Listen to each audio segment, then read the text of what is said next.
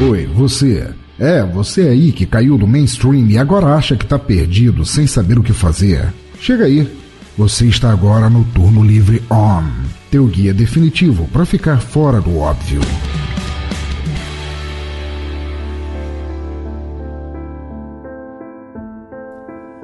Salve galera, eu sou Eduardo Guimarães e hoje eu gostaria de falar com vocês sobre a série Tales from the Loop. É uma série de oito episódios que foi lançada em abril deste ano e está disponível no Amazon Prime. É uma série de ficção científica, só que ela é diferente das outras séries de ficção científicas que nós estamos acostumados, como Dark, Black Mirror, sei lá, Exterminador do Futuro, qualquer coisa assim. Não, pelo contrário, o, o foco da série, apesar da tecnologia ser uma coisa muito presente, muito, muito importante na série, você vê que o foco da, da, da, da série nunca é a tecnologia, são as relações humanas. Então é uma série que tem um aspecto muito interessante, um debate muito interessante.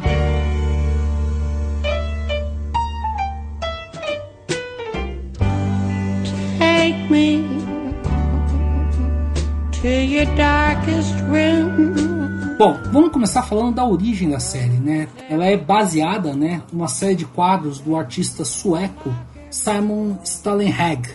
Para quem não conhece, eu recomendo jogar esse nome no Google Imagens para você ver que o Simon Stallenhag ele é especializado em trazer imagens rurais com uma mistura de tecnologia e essa coisa bucólica do, da coisa rural, do mato, da fazenda, entendeu? Do, do, oceano, do mar, né? Só que ele faz isso de uma maneira que nunca a tecnologia acaba se sobressaindo a coisa do, da natureza. Pelo contrário, quando você olha a imagem dele, você vê que as coisas se completam. Então ele consegue criar numa imagem, numa das, das pinturas dele, você vê que ele traz essa mistura do, do, do, do passado, do futuro, do presente, uma, uma coisa fantástica, numa simetria perfeita. Então, e isso acabou sendo o pontapé inicial de Tales from the Loop. A série começa a, a apresentação da série é feita pelo Jonathan Price, né, que recentemente teve até no filme Os Dois Papas. Por sinal, a interpretação dele nessa série está perfeita. Ele contando que o, o que, que é o loop, né? O Loop é um apelido carinhoso do Centro de Física Experimental de Mercer, que é uma cidadezinha no Ohio. E, como todo mundo fala, né, esse lugar foi apelidado de Lúpios. E, pelo visto, toda a cidade trabalha em função desse centro de estudos de física, um centro de física. Então você vê que certas coisas que poderiam parecer até um pouco fora do nosso padrão, do que a gente está acostumado, para eles, acho que por causa desse envolvimento com o loop, é tudo normal. Então, às vezes você vê carros a combustão, mas você também tem é, tratores que funcionam à base de energia elétrica que flutuam sobre o, o, as plantações. Então, é, é, isso é bem interessante, essa, essa questão é bem legal. Bom, a série então ela traz essa, como falei, essa mistura de, de tecnologia e de relacionamento humano com foco sempre no relacionamento humano. Como eu falei, o foco da série não é a tecnologia, o foco da série é o relacionamento humano. É o relacionamento das pessoas com outras pessoas, é a discussão sobre solidão, é a discussão sobre o amor, é a discussão sobre a nossa própria identidade, sobre a, a, a nossa própria natureza. Então, apesar da, da, tecnologia ser um pano de fundo que ajuda a destacar essa discussão, ela nunca se torna superior. Então, ela, ela consegue trazer para o loop, né, para o Tales from the Loop, uma coisa muito interessante. É uma série que você tem que parar e, você fica pensando, você vê os aspectos do que está acontecendo, do que está sendo falado na série, né? Então, é muito, é muito diferente. Assim, acho que é difícil é, ter, já, eu não me lembro de ter visto nenhuma série um, esse debate feito dessa forma. Porque normalmente, se você para pensar, quando você tem é uma mistura de, de filosofia com tecnologia, você acaba criando coisas ruins. Vamos dar um exemplo, acho que o mais famoso aqui, que é, por exemplo, a própria Matrix, né? A partir do segundo, segundo terceiro filme, quando foi criada aquela discussão sobre filosofia, sobre máquinas, sobre humanidade, só que se perdeu no, no Matrix, acabou não, não, fazendo nada. Mais recentemente nós tivemos Strong Legacy, também a mesma coisa, tentou criar-se uma discussão sobre filosofia com máquinas e não deu certo. O loop, a, apesar de ele não, não utilizar tantas. A, como eu falei, as máquinas são um pano de fundo, mas elas são importantes, essa tecnologia é importante, mas ela nunca deixa de trazer o principal, que é a humanidade, que essa é o relacionamento humano. E isso é muito interessante, isso é muito, muito legal. A série tem um ritmo lento, é uma série lenta, é muito baseada nos diálogos, entendeu?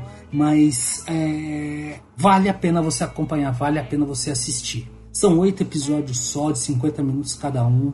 Então você não, não, pode, não precisa maratonar todo de uma vez só, você pode assistir aos poucos, até para você poder absorver melhor a ideia do, do que, que é o Tales from the Loop.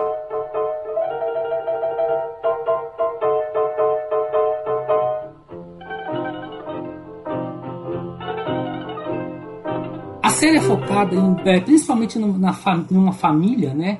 E todos os o, a, uma comunidade, né, dessa cidade lá de Mercer, em Ohio. Você não tem um, nenhum grande nome de peso, acho que tirando o Jonathan Price, você tem a Rebecca Hall também, que acaba sendo a matriarca de uma das famílias. É uma, é uma atriz que já fez outras outros filmes como Vicky Cristina Barcelona. Ela já acabou trabalhando em outros, fez Homem de Ferro 3. Então já tem uma certa bagagem, né? Então você, é, assim, mas o resto são atores que pelo menos nenhum me, me lembrou, assim, na, na, cabeça, né? E eu vim descobrir depois só no, que no primeiro episódio a, um, a menina que é a atriz principal do primeiro episódio, ela trabalhou no Homem-Formiga, ela é a filha do Scott Lang no, no Homem-Formiga, né? A atriz chama Abby Ryder Forkson.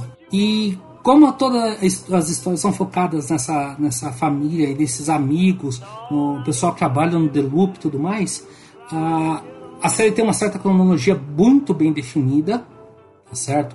E apesar dos episódios aparecerem ser independentes, você vê que eles acabam se ligando, às vezes por causa de um personagem que acaba estando em, dois episódios diferentes, às vezes é nem tanto um, um, personagem muito grande ou faz uma coisa muito grande, mas eles acabam se relacionando, então mesmo independentes eles acabam sendo uma coisa junta, né? a história acaba seguindo um fio muito bem contado. Nos bastidores da série, acho que tem dois nomes que valem a pena ser destacados. Um é o Matthew Reeves, que é, vai ser o diretor do novo filme do, do Batman, né, o The Batman, com o Garoto do Crepúsculo.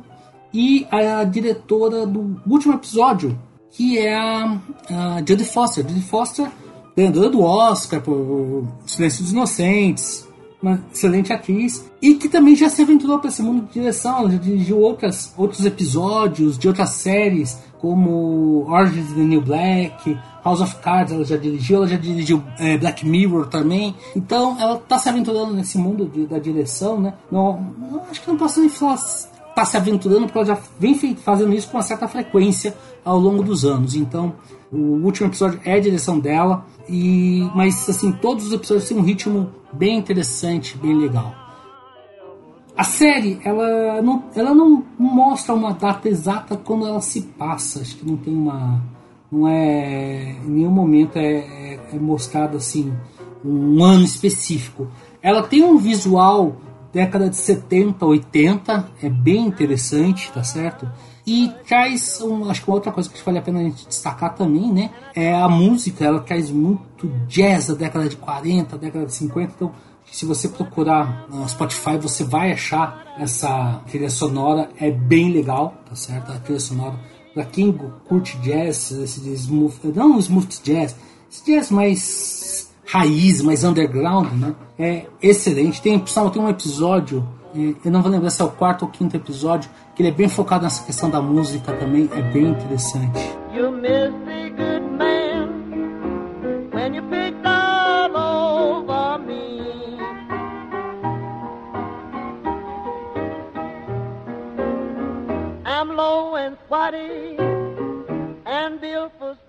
Então, gente, a minha recomendação hoje é Tales from the Loop.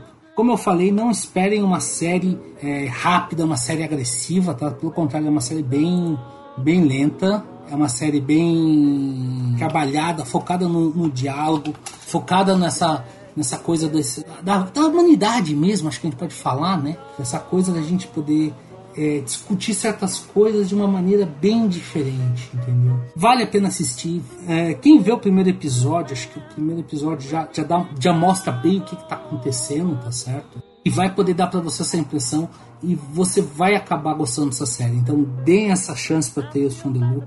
Mesmo por esse, com esse ritmo um pouco mais lento, tá certo? Que você vai acabar entendendo a mensagem que ela quer passar. Infelizmente ainda o Amazon Prime não falou, se pronunciou sobre uma segunda temporada.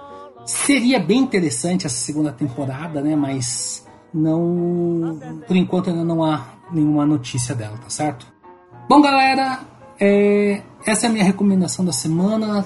Tales from the Loop, eu recomendo você assistir muito. Foi uma série que eu descobri sem querer na Amazon Prime. Não me arrependo. Eu tô, adorei cada minuto que eu assisti dessa série e tenho certeza que você também vai gostar. Então, a gente se vê daqui a 15 dias com mais alguma outra recomendação. Um abraço, fui!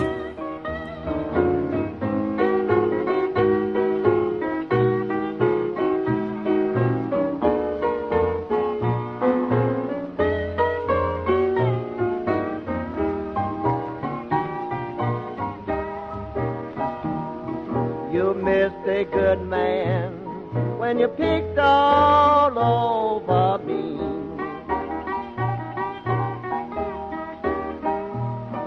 You missed the good man when you picked all over me.